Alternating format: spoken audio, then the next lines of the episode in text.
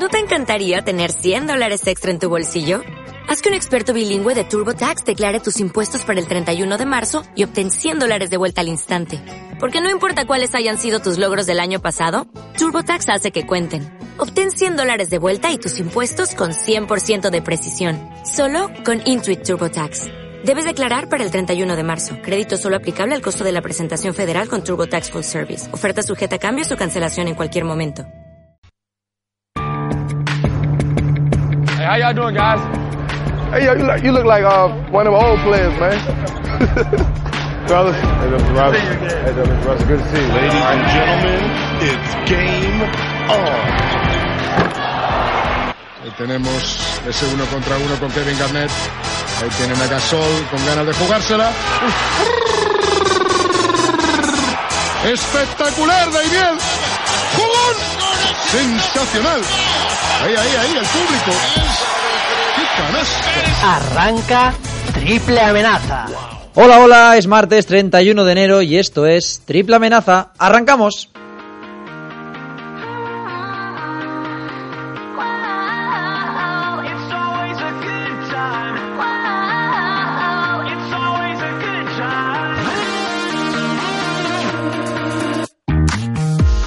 Bueno, estamos de enhorabuena en el baloncesto español porque tendremos otro año más a un jugador en el All-Star Game de la NBA, que ya saben que se va a celebrar en, en New Orleans del 17 al 19 de febrero, coincidiendo con la Copa del Rey que se va a disputar aquí en, en Vitoria. Y vamos a tener a Marc Gasol, que va a cumplir su tercera presencia en el fin de semana de, de las estrellas, la madrugada del 19 al 20, que es la madrugada del domingo al lunes.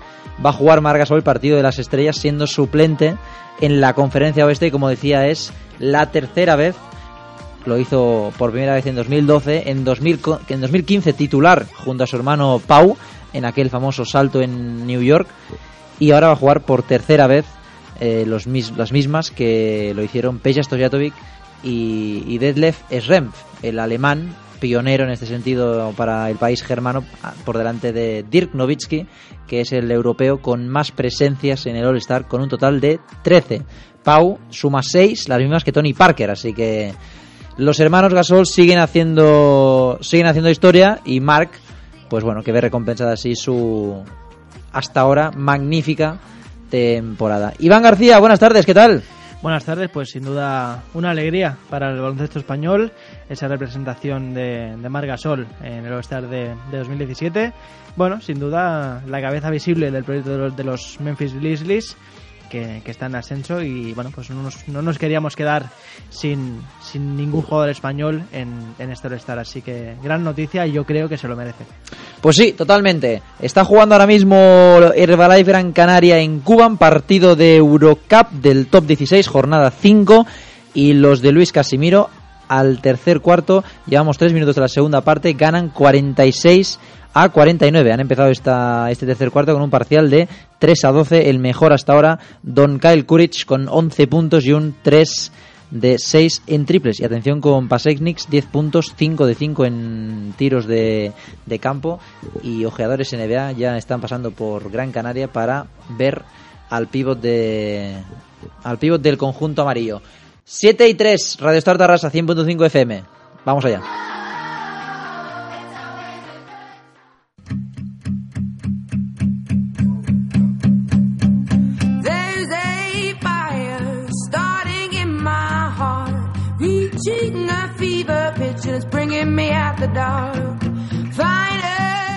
Empezamos como siempre con los nombres de la semana con Adel Rolling King the Deep y lo hacemos con don Facundito Campacho.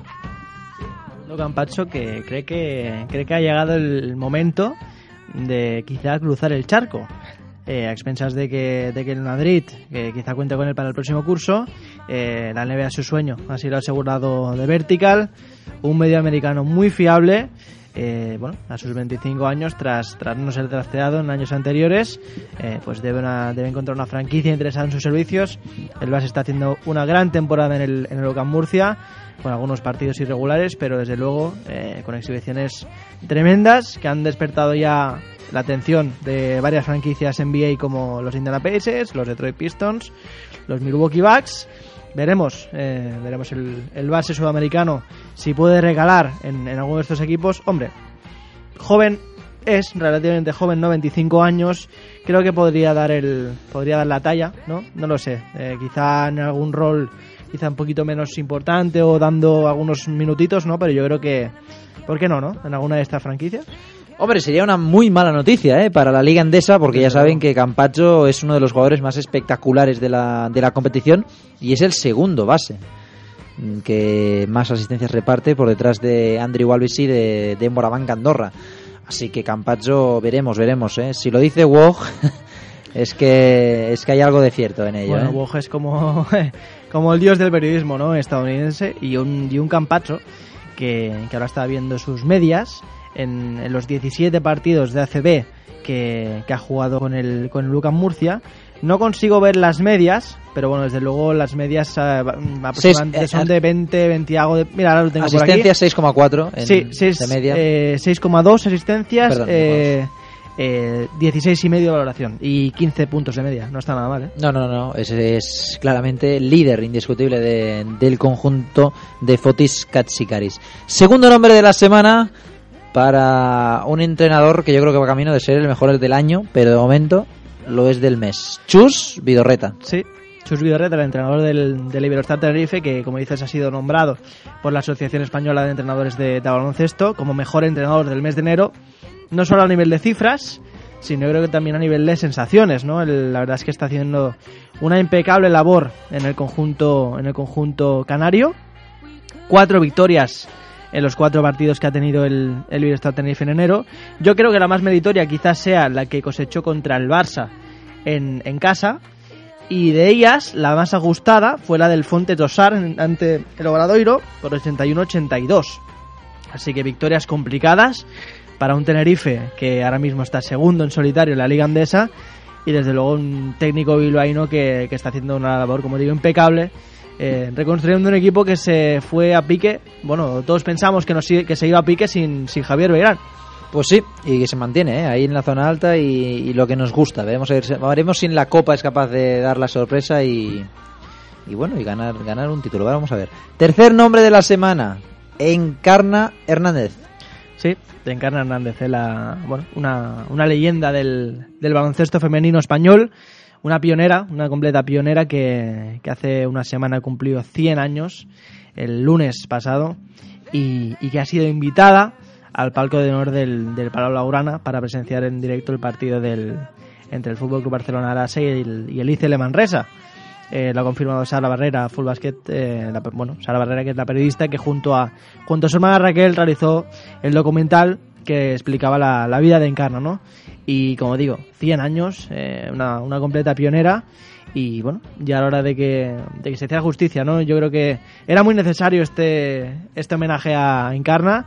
Y bueno, el club también tiene alguna intención de poner algún documento gráfico en el museo que, bueno, pues que quede para la posteridad. Pues sí, porque un museo, precisamente, tiene que recoger las cosas del pasado y actualmente no hay nada de, esa época. Y, y tengo entendido que el Barça pues si se llama Barça también en los, en los, años 40 también existía y aunque fuesen mujeres también. Cuarto nombre de la semana, seguimos en Barcelona y otra lesión, Alex Renfro. Sí, yo no sé si es que si es que el equipo ha tenido algún mal de ojo a principio de temporada, bueno, pero el caso es que en el, en el mismo partido que volvía Stratos Perperoğlu en el en el Oaca contra el contra el Panathinaikos Ahora es Alex Renfro el que cae dos meses de baja, aproximadamente entre seis y ocho semanas. Eh, no jugará la Copa, como tampoco lo hará Oleson, eh, por una lesión muscular en el gemelo de la pierna izquierda. Y hasta ahora el base estadounidense que, había disputado un total de 17 partidos en la Liga Endesa y, bueno, 17 partidos, 7 en la Liga Endesa, 10 en la Euroliga y, y, en la Euroliga tiene una media de casi 4 puntitos y 4 de valoración. Así que bueno, una de las piezas de segunda unidad del, del Barça que con la que no podrá contar George Barzogas, como digo, para las próximas jornadas de Liga Andesa y tampoco para la Copa. Cifras pobres, ¿eh? Cifras pobres de Renfro que, Bueno, yo siempre digo que cuando fichas a un jugador a mitad de temporada, normalmente, salvo que sea el caso de Faberani, que sí que lo has robado, entre comillas, a, a Murcia, eh, Renfro sale de, de Múnich y si Georgievic le deja escapar tan fácil, por algo será. Quinto nombre de la semana y último para un clásico, Tarik Kirksey. Sí, Tarik Kirksey que, que ya tiene 37 años, ojo, y que, y que ha llegado a Libertad Tenerife. Hablábamos antes del, de Libertad Tenerife con, con Chus Vidorreta y un Tarik Kirksey que, que fue anunciado por el club canario este pasado viernes y eh, bueno, un neoyorquino que, que ya, ya entrenó las órdenes de, de Chus Vidorreta eh, en su etapa en el Estu de 2011-2013. Fue una petición expresa del, de, de Vidorreta, bueno, sabiendo que, se trata de un profesional y que, es un seguro de vida en cuanto a rendimiento. Y, y un, y que ha disputado hasta 175 partidos en Liga Andesa entre Sevilla, Estudiantes y, y La Peña, donde jugó desde el 2013 hasta el 2015. Es recordado por, por esa etapa eh, reciente en, en Badalona. Y actualmente estaba entrenando en solitario en el Olympic. Sí, eso es. Estaba haciéndolo con Demont Mallet. eh, se les veía algunos días por Badalona cuando acababa de entrenar la peña. Y bueno, realizando tiritos un poquito. Tenían, tienen aquí su casa y, y Mallet ya saben que está ahora en Francia, en el Nancy, si no estoy equivocado. Y y Kirsey que vuelve a la CB y ficha por, por Libertad Tenerife. Que tenga, que tenga mucha suerte. 7 y 11. Toca hablar de la Liga Andesa.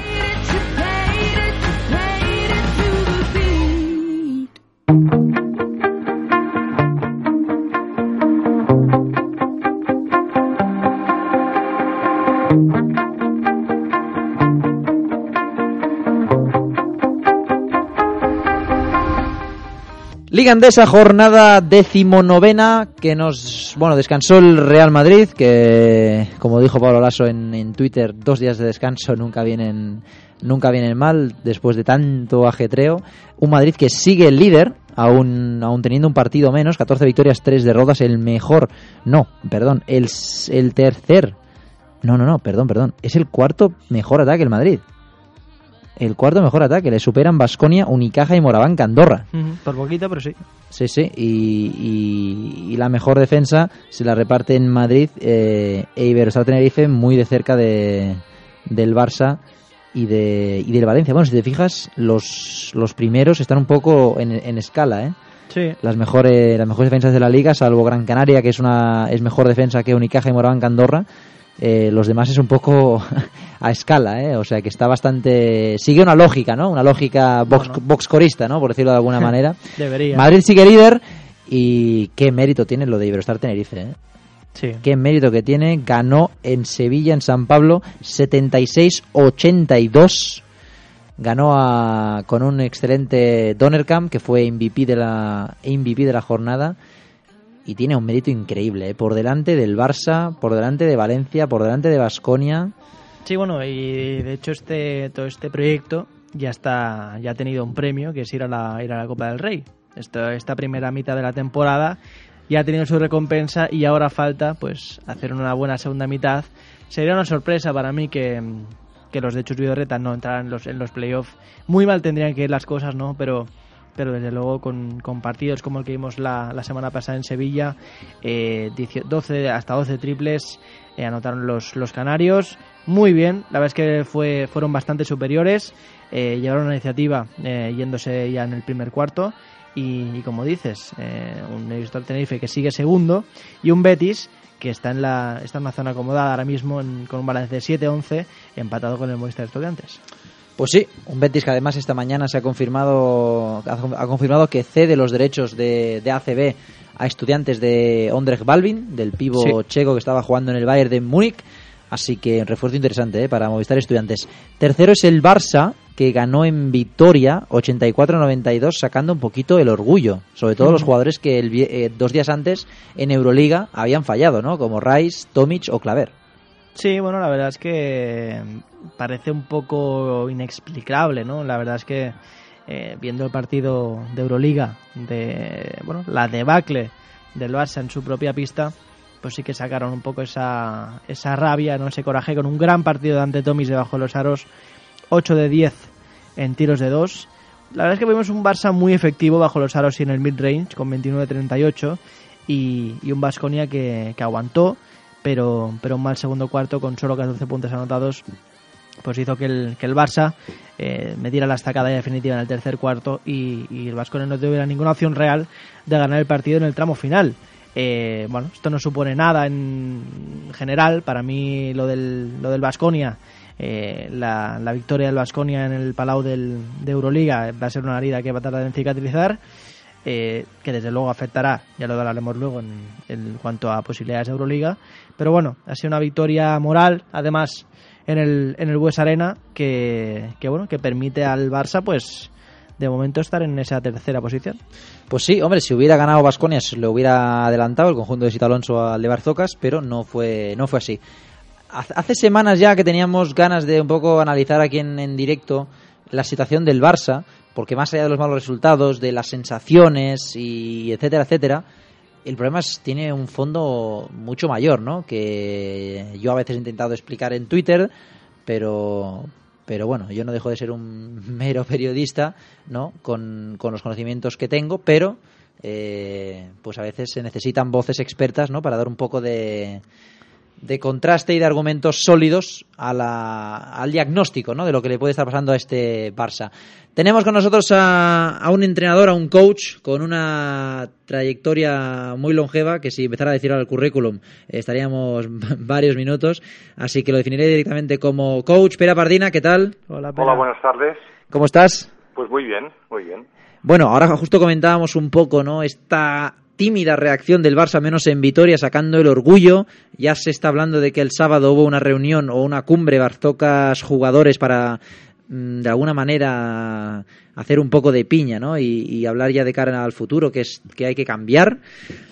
No sé qué valoración haces de hasta el momento del, del Barça y por qué las cosas no están saliendo como, como se esperaban.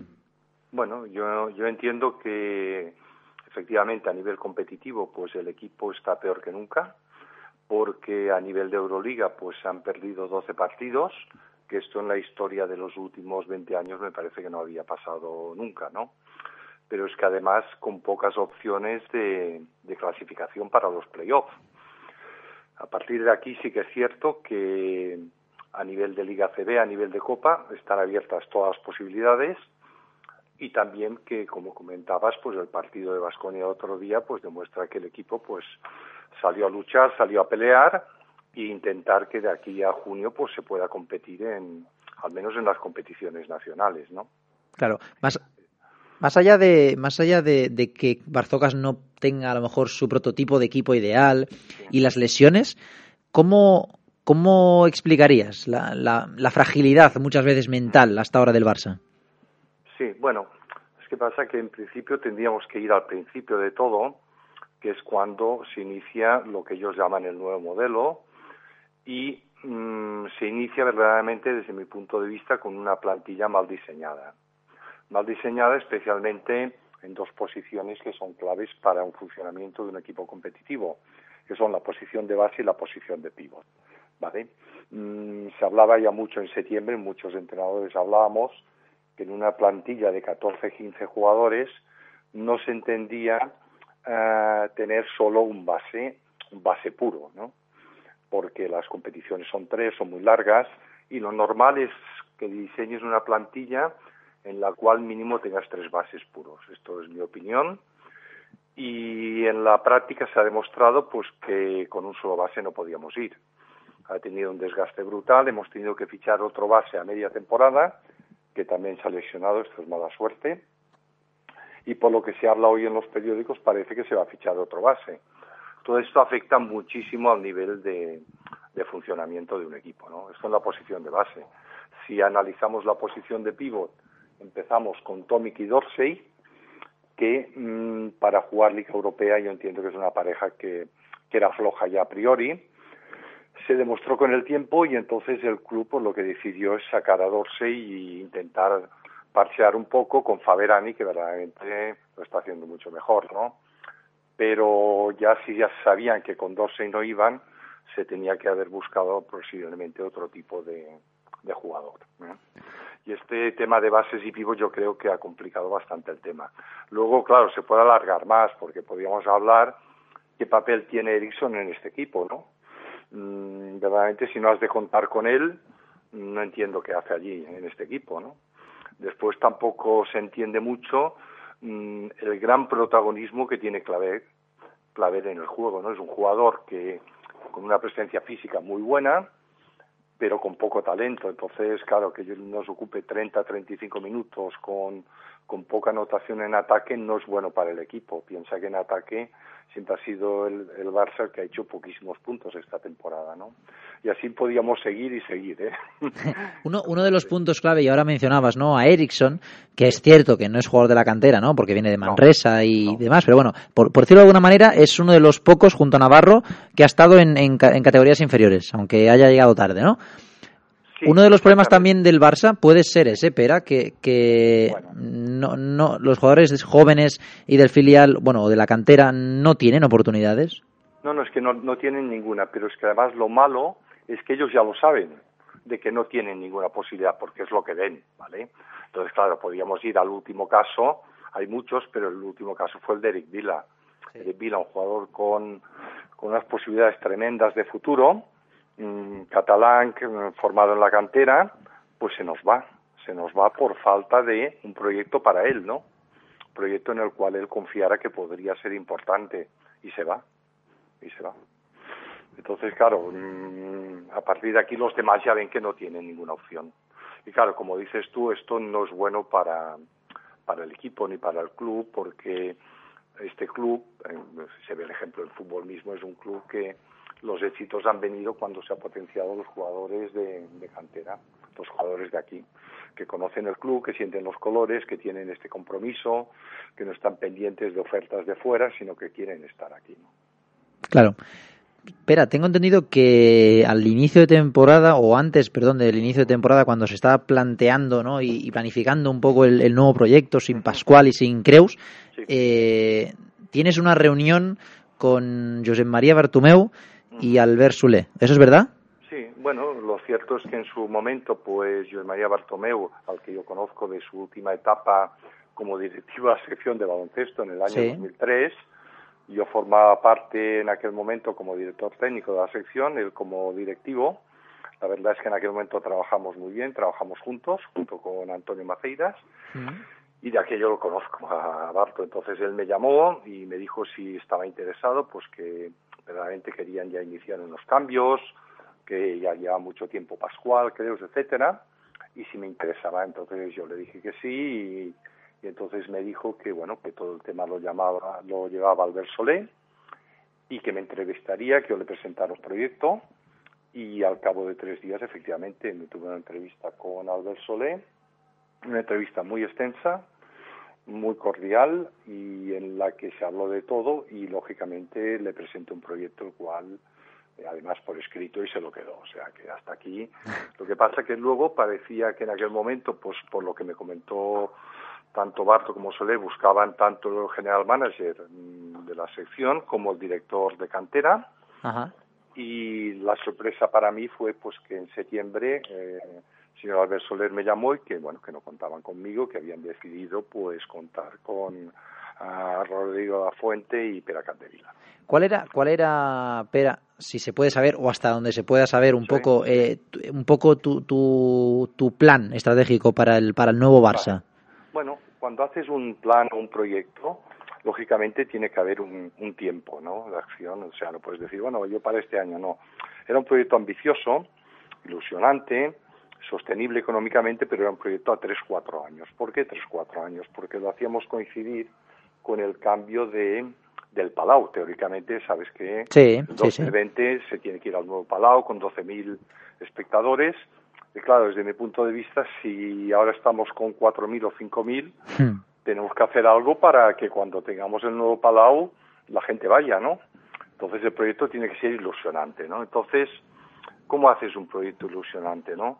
Lógicamente tienes que, que, formar una plantilla de primer equipo muy competitiva que pueda aspirar a ser el mejor equipo de Europa. Nosotros no, no podemos estar en el octavo, séptimo, sexto, que además se están moviendo presupuestos altos. Claro. ¿vale? Entonces, tienes que tener un conocimiento de mercado para fichar los jugadores adecuados. ¿no? Claro, ¿qué, ¿qué, pretendía yo también? Pues que en este equipo se empezara ya de una vez a apostar por jugadores de cantera. Lógicamente no puedes entrar tres o cuatro de golpe, ¿no? Pero yo lo que les dije, digo, tenemos que ir entrando aunque sea uno por año, uno por temporada, de aquí al 2020 ya tenemos tres o, tres o cuatro jugadores de la cantera, ¿no? Y también mi idea es menos jugadores extranjeros, o sea, más jugador nacional, ¿no? O sea, esto es la base eh, con la cual se funcionó durante muchos años aquí en el club y que dio éxito, ¿no? Y yo creo que es la manera, ¿no? Esto por una parte. También iba incluido, lógicamente, mmm, un nuevo modelo de cantera, totalmente distinto al actual, con unas ideas muy claras, porque tú en cantera puedes decir dos cosas, tener un modelo para ir compitiendo y ganar el campeonato de Cataluña, el campeonato de España, claro. o puedes tener un modelo en el cual, aparte de competir, formes jugadores y apuestes por algún jugador para que llegue al primer equipo. Entonces, esta es la diferencia, ¿no? Fundamental. Claro, además sorprende bastante Pera porque porque ahora mismo hubo un año a lo mejor de, de que parecía que el Madrid mmm, pasaba por encima del Barça a nivel de canteras hablo, pero parece que desde la llegada de Alfred Julve esto ha cambiado un poco en bueno, dos años. Sí, pero ha cambiado ha cambiado en un aspecto. Yo entiendo que Alfred Julve es un muy buen entrenador para jugadores jóvenes, ¿no? Y si miramos el Barça B, al cual sigo bastante, y categorías inferiores, pues es cierto que hay algún jugador que puede llegar a jugar en el primer equipo. Pero aquí hay un tema fundamental, que esto lo habla muy poca gente y es muy sencillo. Es muy sencillo. ¿Qué tiene que hacer un jugador del Barça B, un jugador de la cantera, para llegar a jugar en el primer equipo y que triunfe, ¿no? Pues ¿sabes cuál es? Que lo pongan a jugar, ¿vale? Entonces, dices, hostia, pues esto es muy sencillo. Pues mira, el otro día la Peña mismo, con el jugador, con el base, con Dimitri Shevik, sí. eh, ¿qué diferencia hubo? Que lo puso a jugar. Lo pusieron a jugar. ¿Y qué consiguió? Aparte de jugar bien, el equipo ganó y el público salió contentísimo. Entonces, claro, mmm, por mucho que entrene Julve o entrene quien sea, si no se hace este paso, no llegará ninguno. Ahora tenemos, por ejemplo, el caso de Kurux, ¿no? Kurux es un excelente jugador. Sí. ¿Va a llegar a jugar en el primer equipo? Bueno, no lo sabemos. Está ahí el debate, ¿no? no, no, el debate no. Si hay 15, 15 fichas y todas cubiertas, no sube ningún joven. Esto está clarísimo. Exactamente. La confección de número. Si bueno. no juega Ericsson, ¿cómo nos van a jugar los de abajo? Exactamente, ¿no? Todo eso es. Claro. Todo este es un, un. Estas son las evidencias. Un gran problema, ¿no? Que de cara, de cara al verano que viene, que tiene pinta que se avecinan, mm. se avecinan cambios, mm. y viendo un poco el formato nuevo de Euroliga, que, que sí. exige muchísimo, sí. ¿cuál sería un poco el prototipo de equipo? Que, que si estuvieras tú en el puesto de Rodrigo, sí. ¿qué prototipo de, de, equipo, con, la, con el beneplácito de Barzocas, evidentemente, crearías? Hombre, verdaderamente lo primero que habría que hacer es empezar a día de hoy ¿Mm? a pensar en esto, ¿vale? No esperar el mes de junio a ver si hemos ganado la liga, si no sé qué, si... No, no, hay que pensarlo ahora, ¿vale? Pensarlo ahora en el sentido de que primero tenemos que ver qué contratos hay, qué contratos tenemos para más años de los jugadores que hay, ¿no? Y luego ver en el mercado qué tipo de jugador nos conviene para poder competir a nivel europeo, porque si te das cuenta a nivel de ACB se está compitiendo más o menos, pero a nivel de Euroliga no se compite. Entonces, como has dicho tú, es una liga mucho más fuerte y dura, entonces yo creo que tendríamos que empezar por, mmm, para confeccionar el equipo, ya te lo he dicho antes, yo pienso mucho en tener, mmm, sobre todo, tendría que haber dos bases muy importantes y un tercero pues bueno, para ir cubriendo, pues bueno, descansos, bajas, etcétera, ¿no? Pero los bases me parece fundamental. Entonces, el otro día, por ejemplo, el serbio, el base serbio Jovic, me parece que es, es buenísimo, ¿no? Sí. Y hay otros, ¿no? Pero hay que buscar en el mercado, pero hay que empezar a buscar ahora. ¿Y qué jugador quieres? ¿Por cuál quieres apostar, no? Esto las posiciones de base. Y luego, igualmente, como te he dicho antes, el tema de pivots es, vamos, yo creo que ya se necesita un cambio, entrar con dos pivots totalmente nuevos. Claro. Date cuenta que en su día teníamos también los derechos de Gustavo Ayón y no se, no se ejecutaron. ¿eh? Ese es uno de los grandes errores posiblemente de los últimos años el baloncesto europeo, ¿eh? te diría, ¿no? Que dice los tienes y, y no lo quieres. Dice, bueno, No, no, y, y- y no los coges y fichas a Place, ¿eh? sí, sí, sí, sí. No, no, pero fichas a Play y luego no apuestas por él. claro, claro, evidentemente. Claro, porque si tú fichas a Place, que es un tío joven, un tío con una presencia física brutal, pero muy joven y un poco parrillo, bueno, pues hay que darle cancha, hay que apostar por él, hay que ayudar a formarlo, ¿no? Totalmente de acuerdo, espera. O sea que aquí estamos.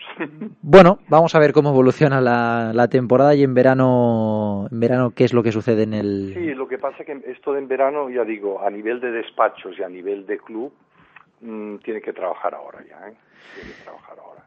Mientras el equipo, pues tiene que ir compitiendo lo mejor que pueda, mm, sobre todo donde hay posibilidades todavía, que es en la Liga CB, porque está todo por decidir, y en la Copa siempre hay una opción de ganar, y tienen que estar como fueron el otro día los jugadores muy unidos y, y al menos luchar, luchar como se luchó el otro día en Basconia y poder ganar partidos, ¿no? Exacto. Pero a nivel de despacho hay que montar y tener idea clara del proyecto que se quiere y saber a dónde vamos. Pues esa es la línea a seguir, un poco. Vamos a ver si, si la llevan a cabo y, y la temporada mejora. Esperemos que sí. Un abrazo, Pera. Muchísimas gracias. Gracias a ti. Hasta luego, Pera. Adiós. Bueno, seguimos con la Liga Endesa después de este extenso análisis de, de la situación actual del Barça. Seguimos rápidamente porque nos tocará hablar de la Liga de las Américas, ir a la pausa y hablar de NBA. Todo esto en, en 55 minutos, Iván, ¿cómo lo ves?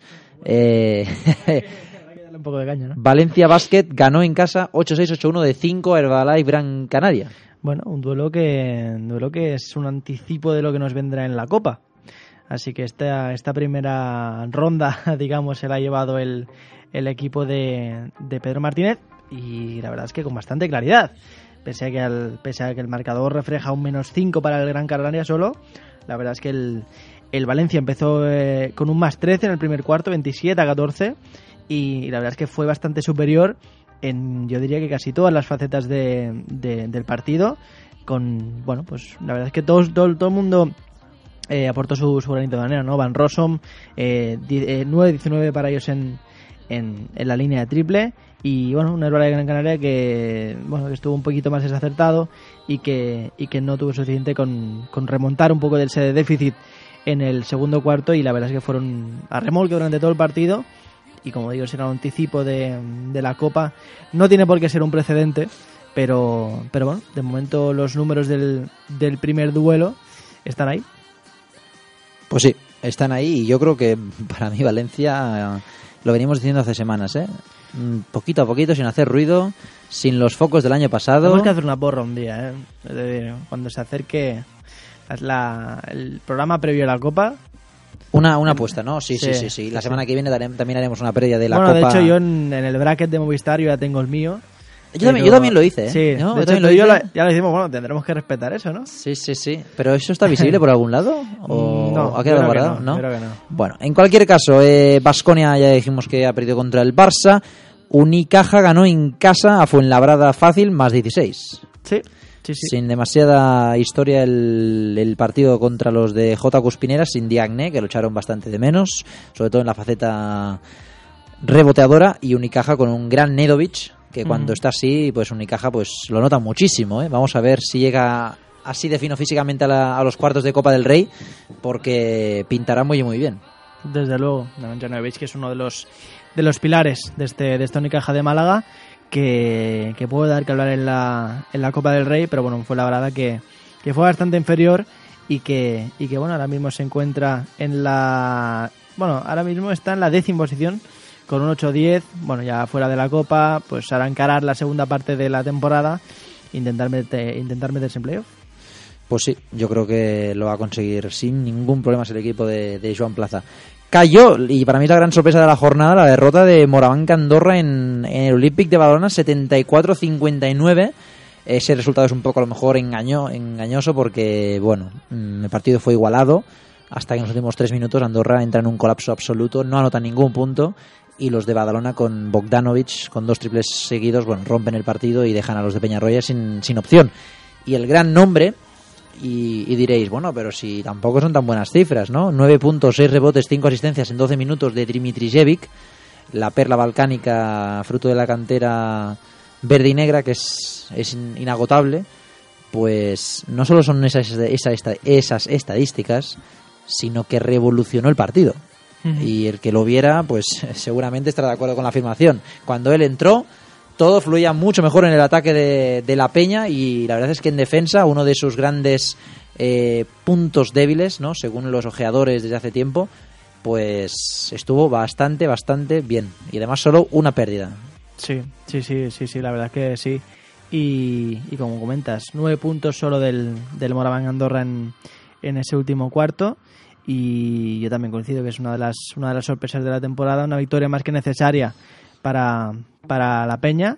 Y una Peña que respira ahora mismo, es aunque, aunque sigue siendo antepenúltima, ya le saca dos partidos al, al colista que sigue siendo el Manresa, pero desde luego una victoria que da alas al conjunto de, Diego Campo eh, y sobre todo a la afición. Pues sí, totalmente. Y lo necesita la Peña, ¿eh? Una Peña que ha ganado cinco partidos ya y que coge un poquito de aire al menos. Y tres de ellas han llegado contra equipos que van a jugar la Copa. Unicaja, Valencia y Andorra. Sí, sí. que esto realmente... Y al Madrid eh, le ha tenido hasta el último minuto en Badalona. Bueno, claro, y al. Barça en el Palau se lo puso muy difícil. O sea, la Peña está compitiendo muy bien contra equipos de la zona alta Sí.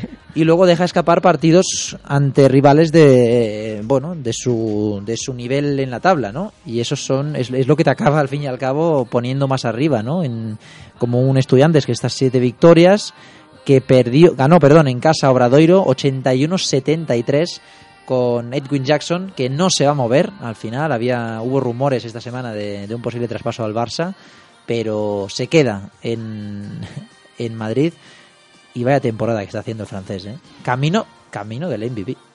Sí, desde luego, porque la verdad es que cada, a nivel de puntos al menos, eh, pues cada, cada jornada no está bajando de, de los 15.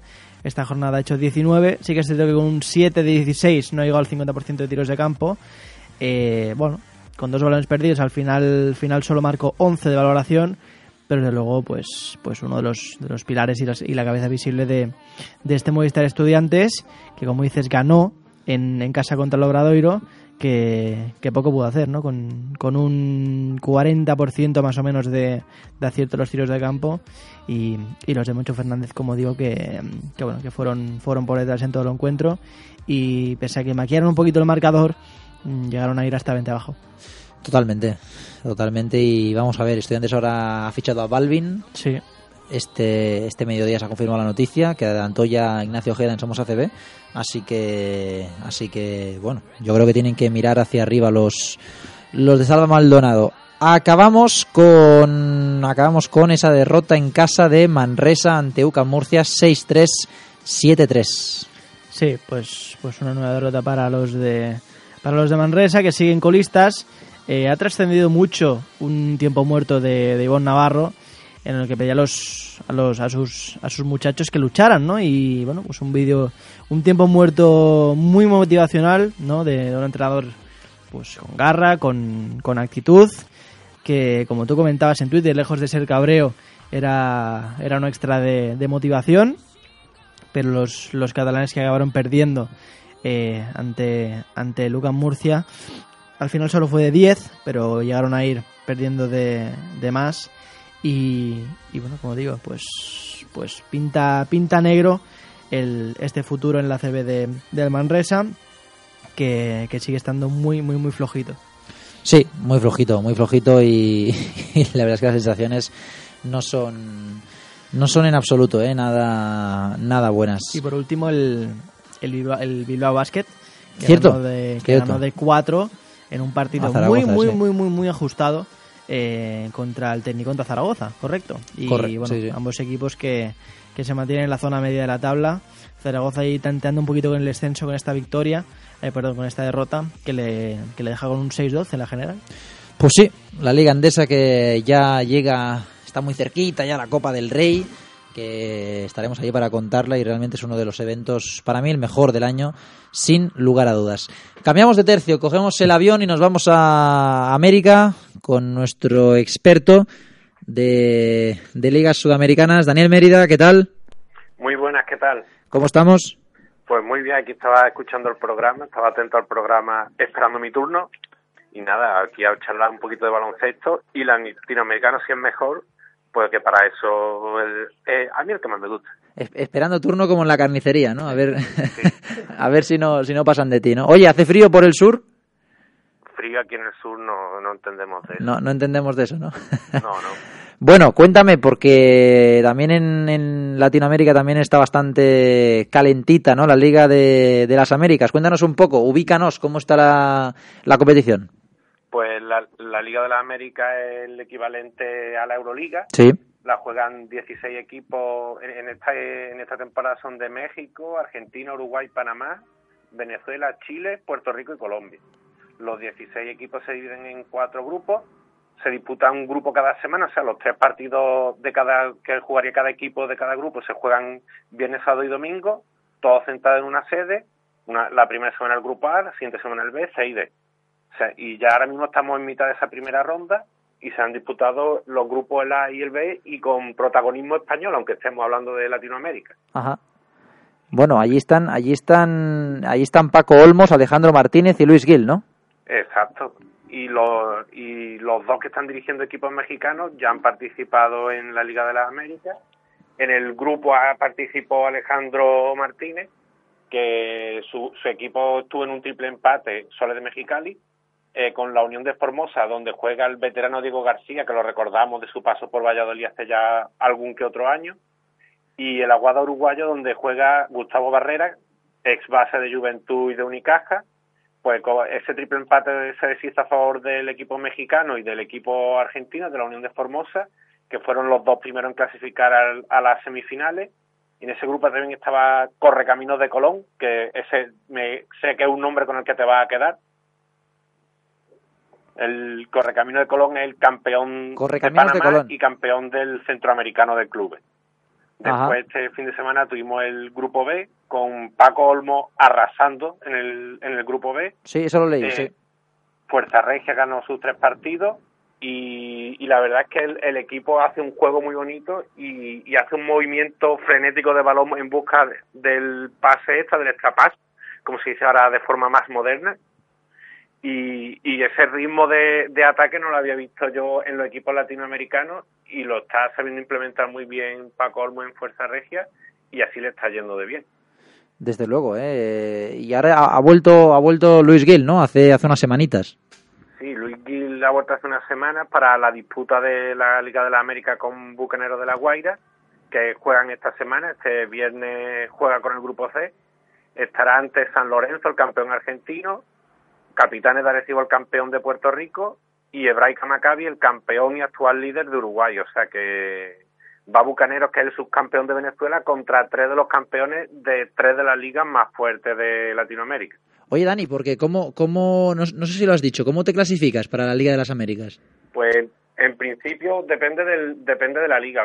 De las ligas más importantes van el campeón y el subcampeón, como puede ser el caso de Argentina, Venezuela. Ajá y en otros casos va uno y en algunos casos por invitación. Este año el problema principal que ha habido es la sanción a los equipos brasileños. Ajá. Que no van ni Flamengo ni Bauru, donde, de donde ha llegado Rafa Geseimer hace unos días con la Brada, y esos dos equipos han quedado expulsados por la sanción que le ha puesto la FIBA Brasil. Entonces, lo que se ha hecho es invitar, se invitó a, a Leones de Ponce el equipo de que equipo de Puerto Rico donde está donde ha fichado a Carlos Arroyo como refuerzo para este torneo y el otro equipo invitado fue Aguada, el equipo uruguayo que comentaba antes donde está Gustavo Barrera. Pero normalmente son o campeón y subcampeón o campeón y en el caso por ejemplo de Centroamérica va el campeón de una especie de torneo que se hace entre los diferentes campeones de Centroamérica. Ese ya es un poco más exótico porque jugaron equipos del Salvador, Honduras y esos detalles no vamos a entrenar porque esos detalles no los quiero mirar ni yo. Oye, Dani, eh, tengo aquí a mi compañero repasándote un poco tu timeline y me está enseñando una foto de, de, no sé de qué es que la tengo un poco un poco de lado de ah sí sí de, de Torito o Toñito García no Uf. Eh, 40 añitos y, y, y bien lleva, y bien llevados no físicamente veo sí sí el, un veterano jugador y eh, ha jugado en esta en la Liga de la América con el equipo panameño Antonio García Toñito García es un jugador panameño ya veterano, 40 años como tú bien has dicho, y exhibió una curiosa barriguita que lleva exhibiendo dos, dos o tres temporadas, la verdad. Pero está jugando en, ha tenido algún paso por México en alguna temporada anterior, pero desde entonces está en Panamá. Y te digo una cosa, para esos kilitos que se ve y esa barriguita, se mueve bastante bien. Ya quisiera yo tener esa barriga y moverme así de bien cerca del aro. ¿eh? O sea, que juega bien, ¿no? Juega bien a pesar de... A ver, tampoco dice bueno, claro, claro. a la NBA, pero, pero para eso, para ese kilo, ese tonelaje, se mueve bastante bien. Dani, ¿qué más? Eh, bueno, de la Liga de las Américas, eh, ¿qué país repite con más de un representante? Me has dicho Argentina, ¿no? ¿Y Uruguay? Argentina tiene campeón y subcampeón. México tiene al subcampeón que, es que es Sole de Mexicali y también ha entrado a Fuerza Regia que es el líder. Uruguay lleva el campeón y uno de los invitados fue el suyo. Panamá lleva campeón y subcampeón. Venezuela lleva tres representantes. Chile lleva el campeón. Puerto Rico campeón y otro de los equipos que ha sido invitado. Y Colombia lleva el campeón. Y el formato es, es parecido a la Euroliga, ¿eh? Ida y vuelta y playoffs, ¿no? No, no, no, para nada, para nada. Son, eso es lo bueno. Ah, no, es por, es por grupos, por grupos, ¿no? Sí, sí. Son los cuatro cuadrangulares, clasifican dos, quedan, de esos 16 se quedan en ocho y vuelven a hacer otros dos cuadrangulares semifinales y clasifican cuatro una Final Four. Todo, todos esos cuadrangulares se juega cada uno en una sede donde uno de los equipos es el anfitrión y, y se juega todo en tres días. La verdad es que está bastante diferente y le da un, un, yo sé, un gustito diferente a, esas competiciones internacionales. Madre mía. Y Dani, ¿qué, ligas más están jugando ahora mismo en, en, Latinoamérica? Ahora mismo, pues por empezar por una estima rápida, hablamos de México donde tenemos dos, entrenadores allí. Paco Olmo te decía que está jugando su equipo muy bien y su equipo está líder en, en México, Fuerza Regia, con balance de 30 a 1. Ostras. 22 victorias consecutivas empezó y solamente Sole de Mexicali le ganó uno de los, de los partidos. Allí allí se juega un formato bastante curioso que se juegan dos partidos dos partidos seguidos en el mismo, por ejemplo, Fuerza Regia y Sole jugaron jueves y viernes. Jugaron los dos partidos en cancha de Fuerza Regia y, son los dos partidos que se juegan esa jornada. Un formato parecido al que se ha jugado el año anterior en Venezuela y en uno de ellos le ganó Sole y en el otro se cobró la venganza Fuerza Regia. Y en el caso de Solek va segundo con balance de 19-13, bastante diferencia. Y, empezó un poquito más dubitativo el equipo de Sole de Mexicali, el equipo de Alejandro Martínez, pero ha ido sumando victorias conforme el paso de la jornada y se ha colocado en esa segunda posición. En México el nivel es, un, es, es más alto, ¿no? Que, que por ejemplo en, en Venezuela o no. Bueno, hasta el año pasado sí, pero el, baloncesto mexicano ha tenido muchos problemas económicos en los últimos años y de los equipos importantes, de hecho el campeón no ha salido esta temporada, el, el, equipo que entrenaba Sergio Valdolmillo hace tres, tres o cuatro temporadas desapareció, bueno, desapareció, recesó, que es como lo llaman ellos, no juega esa temporada y a lo mejor se puede reincorporar a la siguiente. Y ha habido bastante baja entre los equipos importantes en, en las últimas temporadas. Este año sí se puede decir que ha caído un poquito el nivel. ¿Qué más ligas, más ligas hay, Dani, antes de acabar? Pues está en juego Argentina, con el campeón San Lorenzo liderando en la Conferencia Sur, con jugadores como Marcos Mata, Gavidé, eh, Mati Calfani, uno de los mejores jugadores uruguayos, y el reciente finchaje de un viejo conocido de la FCB, que es Gerald Fitch, que ha venido para sustituir a un lesionado. Y si nos vamos a la Conferencia Norte, tenemos a San Martín de Corrientes como líder y allí juegan Leo Mainoldi y Matías Lescano, otros viejos conocidos de la CB. Y de Argentina no, me voy a quedar con dos nombres, 43 puntos de Nico Yanel hace un par de semanas, ahí lo dejo. Madre mía. Y, y un nombre que el año que viene seguramente irá vendrá a CB, que es Luca Vildosa, el base que es sí, el argentino, ¿no? Argentino, ¿no? Sí, pero sigue, lo, lo fichó Vasconia, pero lo ha dejado cedido en su equipo de origen, en Quilmes, y está haciendo, está liderando al equipo. Además, es que yo digo Quilmes y a mí no me sale decir Quilmes. A mí me sale decir Quilmes. Quilmes. y entonces eh, sigue liderando al equipo, casi 16 puntos, 4 rebotes y 4 asistencias de media. Va a ser un jugador interesante si termina de venir el año que viene y no lo, no lo ceden y yo creo que es un jugador que al que estaremos atentos el año que viene. Dani, ¿cómo, cómo se llama el zurdo, el zurdo argentino que, que tanto promete? Que ahora se me ha ido, se me ha ido el santo al cielo. Eh, ¿Zurdo?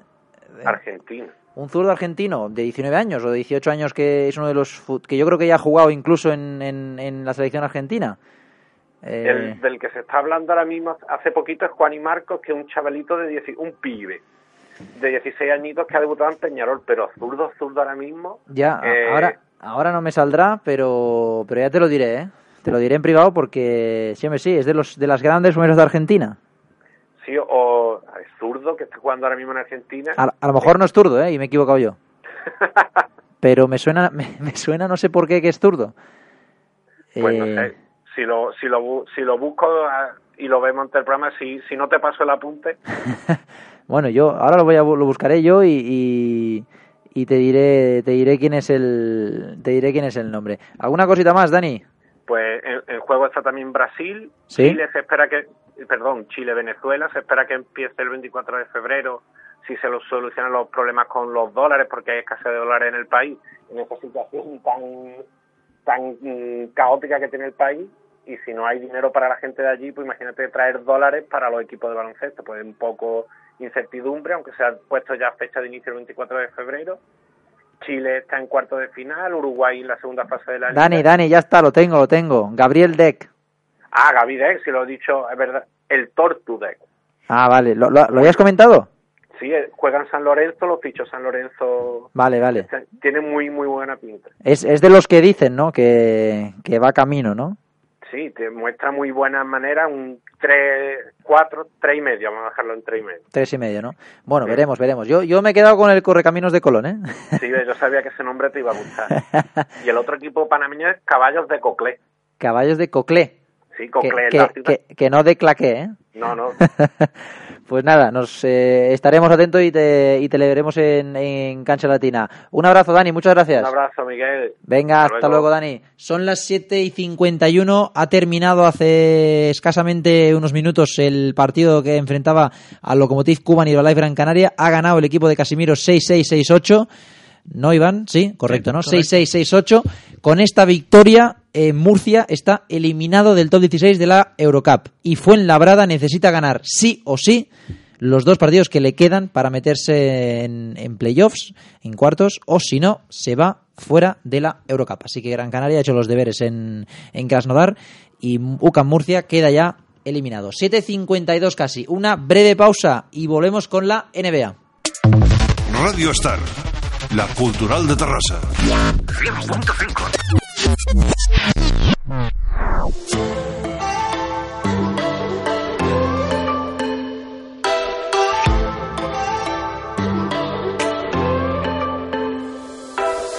Me llevas a volar, me falta el aire. Cuando te quiero ver, la luz se va.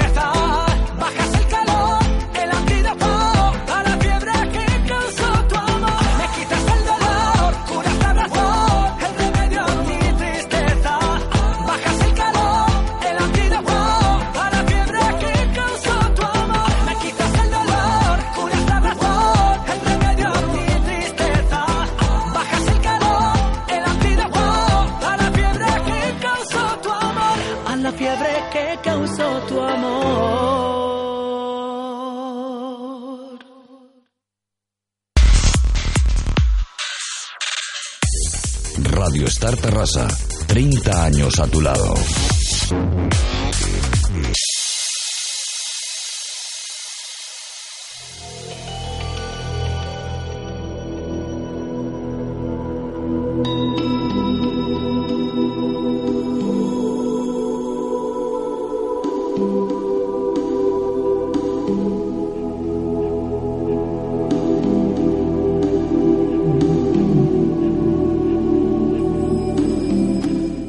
...7.56 de un martes 31 de enero, mañana es 1 de febrero, mañana nace, bueno, nace no, nace no, sale Full Basket Magazine 5. Así que estad muy atentos a Full Basket a partir de las 12 o 1 del mediodía aproximadamente, que dará a luz nuestra, nuestra quinta revista con un ex NBA en portada, aunque su gran carrera la hizo aquí en, en Barcelona. Eh, toca hablar de la NBA. Tenemos ya a Iván Beas al lado del teléfono. Iván, ¿qué tal? Buenas tardes, ¿cómo estamos? ¿Cómo Como- estás? Como siempre, con muchas ganas de hablar de NBA y veo que has hecho publicidad de Full Basket Magazine 5, que nadie se la pierda, por favor. que Exactamente. nadie se la pierda. Tenemos cinco, cinco puntitos, o bueno, o, o ya que el tiempo hoy va a ser más limitado, cinco puntitos que tratar. Philadelphia 76ers, Minnesota, ¿qué le pasa a Cleveland, a Isaiah Thomas y el All-Star? Así que vamos a intentar racionar de la mejor manera de la mejor manera posible. Empezamos, si os parece, en la conferencia este con estos Cavaliers que están haciendo un mes de enero que si el 31 de diciembre alguien de vosotros me dice que me dice que, que Cleveland iba a sufrir este retroceso en, en el mes de enero, vamos, no hubiera apostado ni un duro por ello. ¿Qué le pasa a Cleveland, Iván? Bueno, pues la verdad es que es un poquito incomprensible, ¿no? Este mes de enero, que se ha saldado con siete victorias y ocho derrotas, si no recuerdo mal, para el conjunto de, de Ohio. Y la verdad es que lo que sorprende, pese a todo, eh, yo creo que obviamente una de las, la principal causa de, de este continuo descalabro de los, de los Cavaliers es que LeBron ha firmado su peor mes natural desde el año 2011, si no me falla la memoria obviamente, pese a todo, eh, no ha hecho, vaya, siendo el peor mes de enero, eh, las cifras pues siguen siendo buenas para, para LeBron, pero, pero unos, unos Cleveland Cavaliers que, que han acusado una, una muy mala ronda por el oeste, eh, derrotas en, en canchas de equipos que, bueno, pues que a priori son inferiores, pero, pero sí que es verdad, pues además contro- eh, declaraciones controvertidas de, de LeBron diciendo que se necesita un segundo base y, y vamos a ver, ¿no? Si son capaces de, de resolver un poco esta situación los de los de Tyron Lue porque la verdad es que de- bueno se preveía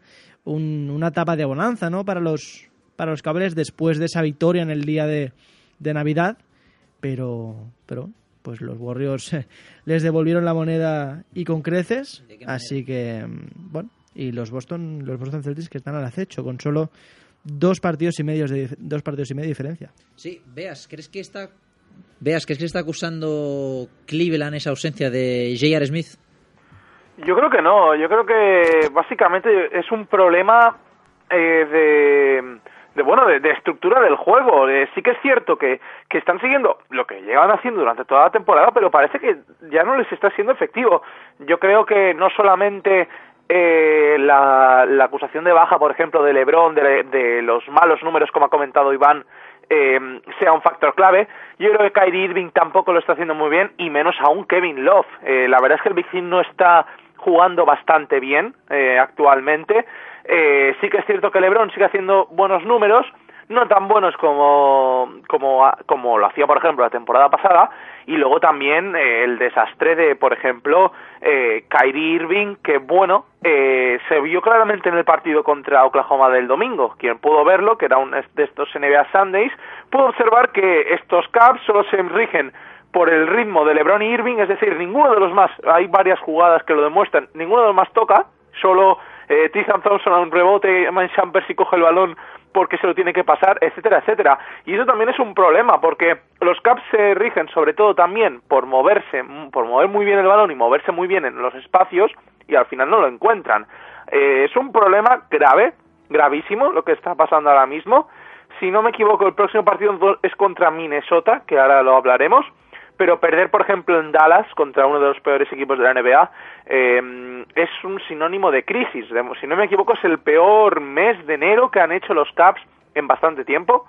Y, y todo eso, hay que decir que siguen cuartos en puntos por partido, decimoquintos en asistencias, ocho en rebotes y, siguen eh, en unos buenos números. Eh, solo un pequeño bache que está teniendo estos Caps que yo creo que se van a recuperar.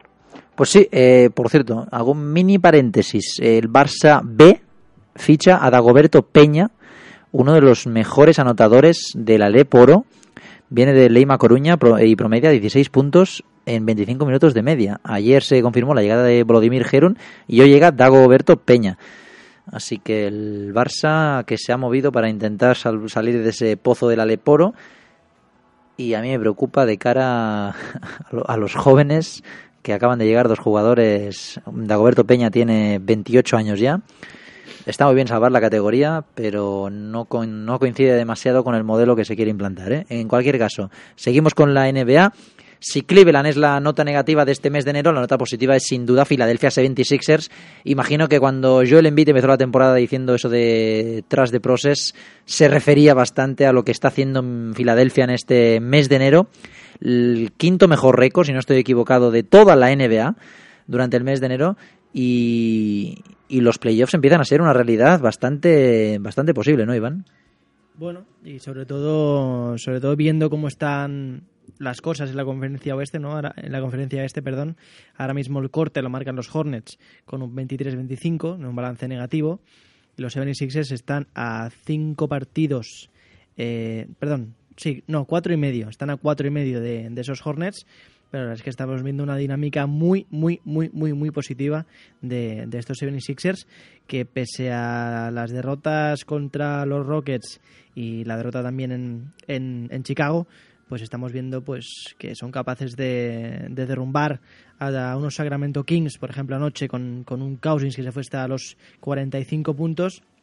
Y la verdad es que a base de, de Joel Embiid se ha construido un equipo eh, pues que pues que puede aspirar a esos playoffs si siguen manteniendo esta regularidad que, que bueno que de momento de momento no están teniendo pero sí que es verdad que pueden estar muy orgullosos de este, de este mes de enero y, sobre todo, pues bueno, pues manteniéndose al acecho de, de, esos playoffs, ¿no? Veas, eh, Joel Embiid, yo creo que Filadelfia está ganando partidos sin Joel Embiid y eso ya, eso significa muchísimo porque algo está cambiando en Filadelfia y como vuelva el señor Ben Simmons después del All-Star, mm, cuidado porque los playoffs son bastante, bastante reales. ¿Quién lo iba a decir? ¿Quién iba a decir que estos Sixers iban a ponerse las pilas iban a por fin a cohesionar bastante este juego, eh, sobre todo en torno a Embiid, y me parece que el tras de Froses se ha contagiado a los demás jugadores, no solamente al propio Embiid, que es ahora mismo la estrella de estos eh, de estos Sixers. Destacar un jugador como es TJ McConnell, hay que decir que este jugador ha salido titular en los últimos seis partidos y está haciendo unos números que merecen mucho la pena destacar, sobre todo es el, el líder en asistencias de, del equipo con 6,2 por partido. No mete muchos puntos, aunque últimamente no lo está haciendo nada mal, está promediando 15, 13 puntos por partido en los últimos cinco choques. Y decir solamente que eh, este jugador, que le está sacando el puesto a Sergio Rodríguez, que eh, Sergio continúa eh, en un estado de forma increíble que levanta todo el mundo, prueba de ello el último partido ante los Kings, eh, que todo el mundo se levantó después de hacer una jugada preciosa, y es que estos Sixers parece que por fin han conseguido eh, mantener esa regularidad que muchos les, les pedían. Eh, adiós tanking, adiós eh, especulación, adiós rumores. Parece que tenían un equipo sólido, serio, y no solamente en beat está dando muchos frutos, sino que muchos más jugadores, como Comington, que últimamente también lo está haciendo muy bien, o el propio Sergio Rodríguez, o hasta Stauskas, que ya es titular en este conjunto, eh, se han unido a la causa. Y parece que Noel, por ejemplo, Neves Noel, aunque están los rumores de que se pueda ir, también se ha unido. Yagilo Keifor parece que por fin sale de ese agujero que tenía con esos problemas extraoficiales y también en la pista, que recordemos que no estaba muy fino. Parece que sale del agujero y, y si todo se une a la causa, el objetivo de los playoffs está más que cerca. Pues sí, yo creo que yo creo que tienen serias opciones. Como quien también tiene serias opciones de luchar por ello es Minnesota. Minnesota que ha dado un paso adelante con yo creo que una base muy definida ya por parte de Tom Thibodeau, eh, Carl Anthony Towns, Andrew Wiggins, Zach Lavin y un Ricky Rubio, que es un poco el cuarto, por decirlo así, pero que en el fondo es el que maneja la batuta. Es anoche 22 puntos con 6 triples, que eso es récord suyo en, en la NBA, 8 rebotes y 8 asistencias. Y la verdad es que Ricky, bueno, está dando un paso adelante, sobre todo en confianza, y se han acallado un poco, ¿no? Los rumores de, un posible traspaso, Iván.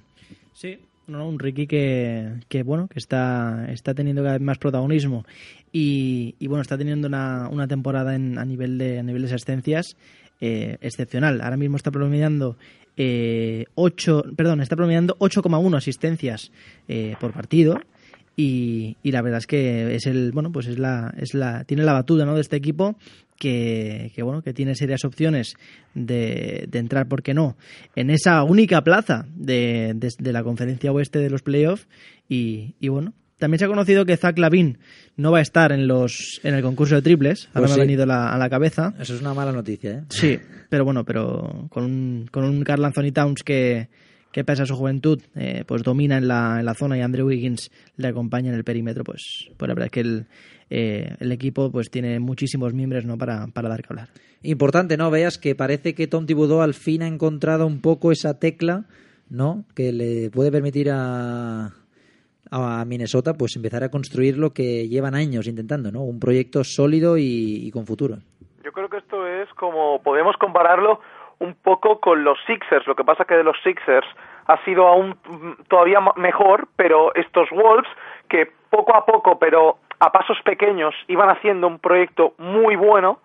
Eh, por fin parece que han conseguido eh, pues aclarar estas dudas que tenían y lo están consiguiendo y de qué manera eh, destacar sobre todo eh, el buen hacer que está haciendo sobre todo Cal Anthony Towns, que ya no nos sorprende, pero luego también ha despertado a Andrew Wiggins, y eso se esperaba, porque en este inicio de temporada Wiggins estaba teniendo un papel un poco negativo por parte de los de Thibodeau, y parece que poco a poco lo está haciendo muchísimo mejor. 22,1 puntos por partido es ahora mismo eh, su marca anotadora, 4,2 rebotes, 2,5 asistencias, pero hay que decir que en los partidos, en todos los partidos anteriores, en los, en los cinco partidos anteriores, para ser más exactos, ha, su, ha, superado todas la veintena de puntos, destacando los 31 puntos que hizo ante Phoenix con esa canasta ganadora y también los 27 que hizo con, ayer contra Orlando Magic. Eh, destacar también eh, que Zach Lavin, sobre todo, destacar a Zach Lavin, ese jugador que muchos lo han acusado de chupón, y, es cierto, ha habido muchos casos que ha sido chupón, parece que ya por fin está repartiendo más la bola, y eso se agradece bastante de cara a estos Wolves y a Thibodeau sobre todo, que le encanta, le encanta mover la bola y sobre todo la defensa, que por fin estos Wolves ya no son un, un agujero negro. Y hablando del partido de ayer, ha salido hoy un rumor muy interesante y es que los Magic están interesados en vender a Serge Ibaka. Se ve que tienen muchas ganas de venderlo porque no se está dando el ritmo esperado. Pues sí, oye, llevamos un año realmente los españoles casi todos están entrando en están entrando al en, rumorología de traspasos, eh, Mirotic, Ibaka, Ricky, eh, bueno, el Chacho no, pero pero muchos españoles eh, están entrando en esa rumorología. Venga, entramos ya en parte All-Star y en esa parte All-Star, antes de hablar de los suplentes y demás, toca hablar de Isaiah Thomas, porque Isaiah Thomas está haciendo un temporadón. El mes de enero que ha hecho está a la altura solo de Larry Bird y Paul Paul Pierce. Pierce a nivel de jugador de Boston. 33 puntos creo que ha promediado el, el pequeñito. Y, y realmente, bueno, yo creo que no se puede ser hater de Isaiah Thomas, porque un jugador de 1,75 o 78, ahora no, no estoy seguro, eh, juega, juega ante tipos que le quitan una cabeza mínimo y tiene un desparpajo, un talento, una confianza en sí mismo y es clutch. Sí. Ese concepto americano que consiste en que cuando llega a los momentos calientes, pues tiene, tiene facilidad para anotar o, liderar, ¿no? Anoche 24 puntos en el último cuarto, 41 en total, y Boston, lo que decías antes, Iván, ya es segundo en la conferencia este. Sí, los Celtics que, que, bueno, que están obteniendo esa recompensa eh, al gran trabajo de, de Brad Stevens y un, y una Isaiah Thomas que, que ahora mismo con, la- con los 44 partidos que ha jugado está promediando casi 30 puntos por partido, merecidísima. eh, bueno, pues, pues la temporada que está haciendo, eh, yo creo que los, los Celtics tendrán a la larga esa recompensa eh, que se merecen. Y, y obviamente también pues pues merecidísima su, su aparición en, en el All Star es evidente que bueno pues pues por, por, por, por nivel pese al nivelazo que tiene pues va a salir de, de suplente. Y, y como comentes esa facilidad para para conseguir canastas en, en momentos tan, tan tan calientes del partido no por algo se le llama Mister Mister cuarto cuarto así que que una serie de tomas que que tiene, tiene la llave de- del éxito de, de estos Celtics y, y de momento pues pues todas las esperanzas pues que se ven. Pues sí, ¿qué, qué opinión tienes, Veas, de este, de este jugón? Pues The King of the Fourth, hay que decir. Solamente con esas palabras ya, ya lo ha dicho todo bien Iván. Eh, es decir, de- que lo de Isaiah Thomas es un es de es de aplauso, de aplauso, de decirle que es increíble cómo lo está haciendo, cómo está llevando a un equipazo como es estos Boston Celtics con un entrenador que por fin ha encontrado la tecla como es Brad Stevens, no solamente está destacando él, sino que todos sus compa- hace destacar a sus compañeros, todos están haciendo muy buenos números, como Jay Crowder, como por ejemplo Avery Bradley, o podemos ver hasta eh, Al Horford, que ya se decía que podía ser una pareja muy buena, y lo ha conseguido. De momento están eh, destacando bastante. Una curiosidad de Isaiah Thomas es que en todos estos partidos, que bueno, ha llegado a los 38, 37, 41 puntos en estos cinco últimos partidos, eh, hay que destacar las asistencias. Eh, es un base y es un base de esos pues típicos, esos que dan asistencias a mansalva. Para ser más exactos, eh, ha llegado eh, en todos los, en estos últimos cinco partidos ha llegado a las ocho asistencias y donde más has hecho, donde más ha hecho, mejor dicho, ha sido en el primer partido ante Washington, que hizo un 25 puntos y tres asistencias. La verdad es que lo de Isaiah Thomas es de aplauso. Y, y estoy y estoy mirando, no sé por qué, eh, eh, que a Isaiah Thomas mm, tiene un apodo, aparte de, de, como has dicho Iván, King in the Fourth, que le llaman también mm, Pizza Guy. El, el tío de la pizza. No sé si esto tendrá. ¿El tiro de la? El, el tío de Pizza Guy, el Ah. tío de la, de la pizza, que Bueno, no sé pues- si tendrá alguna relación. mm, Con sus hábitos eh, alimentarios, ¿no? No, no, ¿Quieres no, no, no, no, no, no lo sé. No creo que, obviamente no, pero, pero no sé si es una curiosidad que tengo ganas de, de indagar en ella, la verdad. Bueno, vamos a ver, ¿no? Vamos a ver. Por cierto, antes de antes de acabar con, con NBA, habéis visto, supongo, el tuit de Nando de Colo Sí. diciendo que, que, que gracias al mundo deportivo por, por preocuparse por él, pero que en Moscú, aunque haga mucho frío, están muy bien, así que de momento parece que la opción que ayer eh, desveló la cadena SER de que podía haber una posibilidad de que De Colo viniera al Barça, pues bueno, De Colo, al menos en Twitter, la desmiente.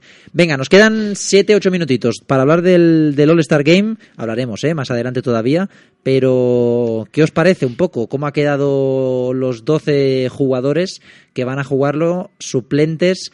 La gran ausencia, más allá de Chris Paul, de Carmelo Anthony y Dwayne Wade, eh, la gran ausencia o el gran robo en la conferencia oeste es. Se me ha ido al santo del cielo ahora. ¿Quién es el gran robo? ¿Qué vas a decir? Iba a decir Demian Lillard, no, pero no es Lillard. Este año había otro robo, ¿no? Que se había quejado mucho la gente, ¿no? De que no estuviera. Tachulia. No, no, no, no. ¿no? No, no, en la conferencia oeste. Ah, la conferencia oeste. Eh, Bueno, puedes incluir aquí a McCollum si quieres. McCollum no, no, pero había alguien que había habido mucho revuelo en las redes sociales porque no estaba. Eh, bueno, en cualquier caso, Iván, eh, lo voy a buscar yo ahora. En cualquier caso, Iván, ¿cómo ves eh, Margasol de nuevo All-Star, Cousins, Anthony Davis? ¿Cómo lo ves? Bueno, ya lo hemos comentado al principio, ¿no? Creo que... Anthony Davis titular, ¿eh? Perdón. Sí. Creo que, creo que se lo merecía, ¿no? Un Margasol que, que, que es líder de, los Memphis Grizzlies, que en este último mes de diciembre y enero había dado un pasito adelante en cuanto a, en cuanto a rendimiento, sensaciones y estadísticas para, bueno, para, para ganarse esa, esa presencia en el Star. Y, y bueno, y el eterno debate de, de Westbrook o Harden, ¿no? Para, para esa alineación titular. Al final, bueno, pues más o menos yo creo que jugarán todos, eh, pues no sé, por lo menos sus, sus 10 minutos. Pero, pero bueno, con- tenemos, a, tenemos a Thompson, tenemos a Draymond Green, de Marcus Cousins. ¿Tienes ya el robo? Bueno, eh, Ah, es que- sí, ¿ibas sí, a es que he hecho un gesto, ¿no? Pero Lillard, Conley, Carl Anthony Towns, pero no, no, el gran robo creo que fue en Beat. Sí, sí, no. Ya me parecía a mí. Es que... Sí, es que no sé por qué en la conferencia oeste también pensaba que había habido algún caso. Bueno, yo creo, Bueno. que, yo creo que Mike Conley podía estar por delante de, de Clay Thompson, ¿eh? Mike Conley- Perfectamente. Hombre, por supuesto. Michael Lee que ayer hizo un Partidazo, high, ¿eh? 30 Si no- 38 puntos, sí, sí. Sí. 7 de 10 en triples. Y bueno, eh, dos wildcards, para, una para de Andre Jordan y otra para, para Gordon Hayward. Yo creo que está bastante bien repartido, sinceramente. No creo que, que hayan incluido a nadie. Creo que todo el mundo que está aquí se lo merece. Y bueno, quizá eh, el que yo creo que ha ido un poco más por nombre que por, que por quizá rendimiento eh, puede ser Clay Thompson. Quizá Sí. eh, quizá yo hubiera puesto antes a nivel de, de rendimiento estadísticas ¿eh? a, a CJ McCollum, como digo, que no a, que no a Thompson, que estará en el banquillo. Veas, ¿tú cómo ves esta, estas nominaciones para, para el All-Star? Evidentemente en la conferencia este parece que falta Joel Embiid, ¿no? Por supuesto, y yo creo que es la, va a ser la gran ausencia de este de este All-Star, además que no ha conseguido su preciada cita con Rihanna, que era lo más importante en esto. Pero no, no, ahora en serio. Hablando de Joel Embiid, sí que hay que decir que eh, yo creo que en la conferencia este eh, podemos decir que se lo merecían todos, pero si podemos ver, por ejemplo, que Kyle Lowry me parece que no está en este en este en este en- no estará en este All-Star, sí que lo estará de Mar de Rosen, eh, merecido totalmente, hay que decirlo. Y luego también, eh, bueno, los tres de los Caps, que bueno, eso también eh, yo creo que era de esperar, porque no, no, no podemos decir que esto, que este All-Star eh, haya sido merecido por parte del este, más por nombre, como ha comentado Iván, con el oeste, pero sí que por méritos yo creo que mucho más me- mm, merecerían estar. Eh, dígase, por ejemplo, al Horford, yo creo que podría estar. Eh, a Isaiah Thomas, yo cuando vi que no fui titular me enfadé muchísimo. Eh, para mí es una injusticia clara. Eh, mm, también podemos mirar muchos. Eh, Paul Millsap me parece que sí que está al final, si no me equivoco, Sí, dentro este. de, Sí, sí, sí. de este de este cúmulo de los del All-Star, pero desde mi punto de vista yo creo que es un equipo que, bueno, se lo merecen, se lo merecen más que algunos del oeste y todo, pero bueno, eh, ahí, eh, ahí ha quedado y así es como han decidido tanto mm, aficionados, periodistas y, y entrenadores. Por cierto, te he encontrado lo de Pizza Guy, y es que fue un anuncio que hizo Isaiah Thomas cuando empezó en Sacramento. Y ahí se le ha quedado el nombre. Pizza Guy es una empresa de, bueno, es una pizzería, Ajá. una cadena de, de Ah. pizzería y se le quedó ahí el nombre. De hecho, el 1 de abril, eh, si no me equivoco, es el Día de los Inocentes allí en, en, en Estados Unidos, el Fool's Day. Eh, a Isaiah Thomas, cuando le pusieron eso de los, mm, de los motes, eh, cuando estaba en Sacramento le pusieron Pizza Guy en su camiseta. Es muy curioso, a ver si lo pueden volver a poner, porque me gustaría verlo ver, en la de los Celtics. Qué bueno, qué bueno, qué bueno. Sí, sí, que no lo sabía, digo. Es una, es una historia, es una historia divertida, ¿eh? Muy curioso. Bueno, y realmente no sé, realmente a mí mm, estoy bastante conforme eh, con al final eh, los, salvo lo que hemos comentado de Embiid, que yo creo que es clarísimo, y salvo la inclusión pelín injusta de, de, Clay Thompson, yo creo que los demás, pues de Marcus Cousins, obviamente, de Andre Jordan, bueno, quizá también por su rendimiento también, bueno, pues defensivo, Gordon Hayward también, y bueno, pues yo creo que veremos un All-Star eh, tremendo que va a coincidir con la Copa del Rey aquí en España. Pues sí, pues sí, sí. Y, y bueno, en un ratito, bueno, en un ratito no, en, habrá algún, en no mucho, a ver si somos los primeros en, en sacar una noticia con relación al All-Star y, y la ciudad de Barcelona, porque será, ostras, me está enseñando Iván ahora la foto de Isaiah Thomas con, con el Sí, sí, sí. con el nombre en la camiseta de Pizza Guy, número 22 en Sacramento, qué buena, ¿eh? Es, Sí, sí, pues ya lo sabemos. por este tipo de cosas, ¿eh? La, la NBA es, es distinta. Chicos, bueno, Marga Sol, eh, que hay que decirlo claramente, vaya mérito tiene estar ahí en el, en el All-Star otra vez, porque yo eh, insisto, eh, lo escribí en Full Basket, pero yo creo que yo creo que no somos realmente conscientes de que tengamos, ah, bueno, ahora Pau ya no, pero Mark, eh, Pau y Mark en, en el All-Star de la NBA, que ahí solo van 12, señores, que van 12 y, y- y que europeos este año, el único europeo, si no estoy equivocado, es Mark. Yo Sí, creo, yo creo, creo que, que no. sí. Ah, bueno, no, ante, Antetokounmpo, Antetokounmpo es griego, Bueno, ante Pero- lo dejamos aparte. Pero, pero bueno, eh, yo creo que tenemos que valorarlo, ¿eh? Y no porque sea español, ¿eh? Eh, que también, pero tenemos que valorarlo mucho porque estos dos hermanos están haciendo, han hecho historia y, y oye, y los hemos visto crecer aquí. Y un, y un Pau, tanto Pau como, como Marc, eh, bueno, como lo hemos, lo hemos puesto en el Twitter de Full Basket, ¿no? Están incluidos en ese top 5 de europeos que más veces han jugado en la historia en, un All-Star. Así que meritazo. Y no sé cómo valoráis la campaña que, que han hecho tanto medios como, como instituciones a favor de, de Margasol. Hombre, yo lo vería como un, una campaña que yo creo que se ha quedado pobre. Yo creo que pues, se podría haber hecho muchísimo más eh, y se podría haber eh, apoyado aún más a Margasol eh, de cara a poder llegar a ese All-Star. Eh, sinceramente, yo creo que, por ejemplo, muchas cadenas sí que lo han hecho muy bien, pero me han decepcionado otros otros medios en los que sí que lo han hecho, no solamente aquí en España, sino que en otros países de Latinoamérica, por ejemplo, o hasta en Estados Unidos, eh, se han hecho también campañas interesantes. Mm, No de Mark, sí de otros. A Mark también le han hecho un poco de renombre, pero al final eh, lo ha tenido que decir el entrenador que llevara el equipo. Así que no. mm, eh, yo creo que me ha decepcionado un poco. Hablando de Pau, que habéis eh, mencionado a Pau Gasol, ha salido hoy un artículo diciendo que Pau Gasol eh, de momento se va a quedar un año más en la NBA. Hombre, no, porque no, dice hombre. que está con mucha fuerza todavía y que cree que puede hacer mucho más. Sí, Así sí, bueno, momento- claro, claro, y, que tiene un, un segundo año de contrato por 15 millones, claro. No, también, también, eso por supuesto. Claro, no, claro. no, pero que mm, se rumoreaba, últimos días decían que Pau Gasol posiblemente eh, no iba a continuar en la NBA, se lo estaba pensando, pero según has podido sacar medios norteamericanos, eh, Pau está con fuerza y quiere continuar, aparte del contrato, como has, como has mencionado, Miguel. Bueno, pues ojalá, ¿eh? Yo, bueno, yo, yo creo que solo Calderón, ¿eh? Es, eh, es el que no seguirá el año que viene, yo creo. Veremos dónde, veremos si vuelve a Europa, pero yo creo que Pau sí que, sí que tiene cuerda para un añito más como mínimo. Vea, se nos ha acabado el tiempo. La semana que viene intentamos alargar un poquito más la NBA. Un abrazo. Un abrazo a todos, nos vemos, hasta la Hasta- semana que viene. Hasta luego. Toca el semáforo.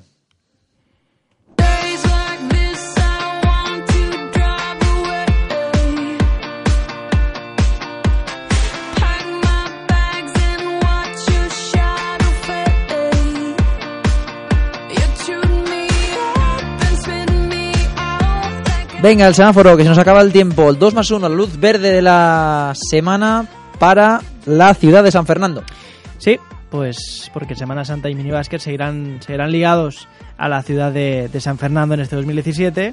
Del 8 al 12 de abril, las federaciones autonómicas competirán en un campeonato de España que se convierte en el primer gran evento eh, deportivo de los jóvenes eh, del baloncesto español. Eh, y la Comunidad de Madrid en la categoría masculina y Cataluña en la, en la femenina defenderán el título conseguido el año pasado. Pues sí, vamos a ver si, si, vemos un, mini. si vemos un buen espectáculo ahí. Pasos de la semana, luz amarilla para la FIBA. Sí, la Junta Central de la FIBA que, que celebró este pasado fin de semana la, la primera reunión del año, tocando varios temas de, de actualidad, como el, segundo, como el seguro médico de las ventanas. El organismo internacional que cubrirá los costos del seguro de lesiones deportivas de los jugadores y que además anunció que, que todos los honorarios de funcionarios y los controles de dopaje también correrán a cargo de, de la FIBA. Pues sí, me parece, me parece interesante teniendo en cuenta sobre todo que, que hay mucha preocupación ¿eh? en, en este tema en, a nivel de clubes. Técnica, luz roja, NBA. Sí, ya sabíamos que a partir de la próxima temporada tendremos publicidad en las camisetas de la NBA y los Boston Celtics ya han anunciado que llevarán la empresa General Electric.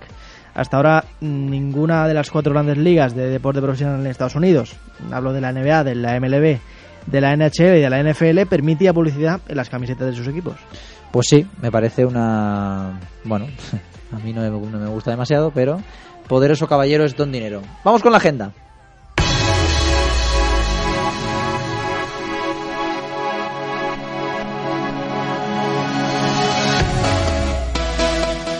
Agenda de agenda de la semana.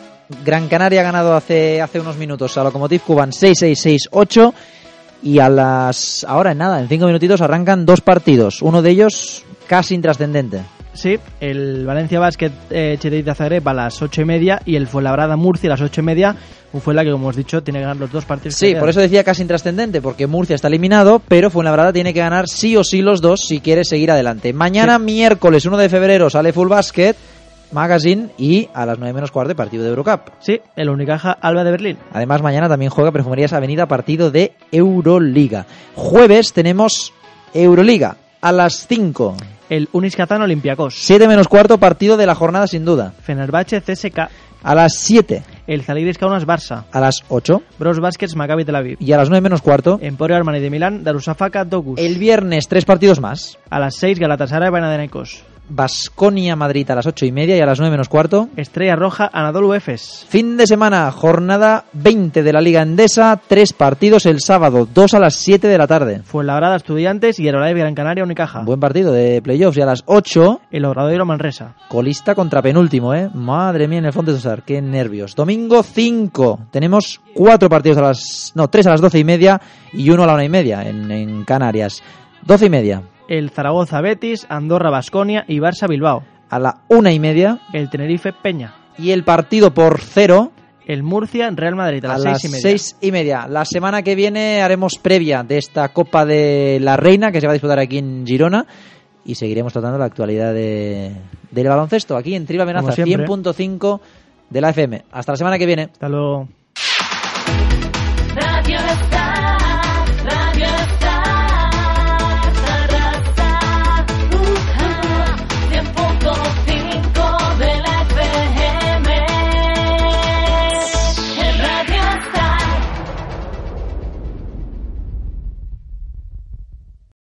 Join us today during the Jeep Celebration event. Right now, get 20% below MSRP for an average of 15178 under MSRP on the purchase of a 2023 Jeep Grand Cherokee Overland 4xE or Summit 4xE. Not compatible with lease offers or with any other consumer incentive offers. 15,178 average based on 20% below average MSRP from all 2023 Grand Cherokee Overland 4xE and Summit 4xE models in dealer stock. Residency restrictions apply. Take retail delivery from dealer stock by 4-1. Jeep is a registered trademark.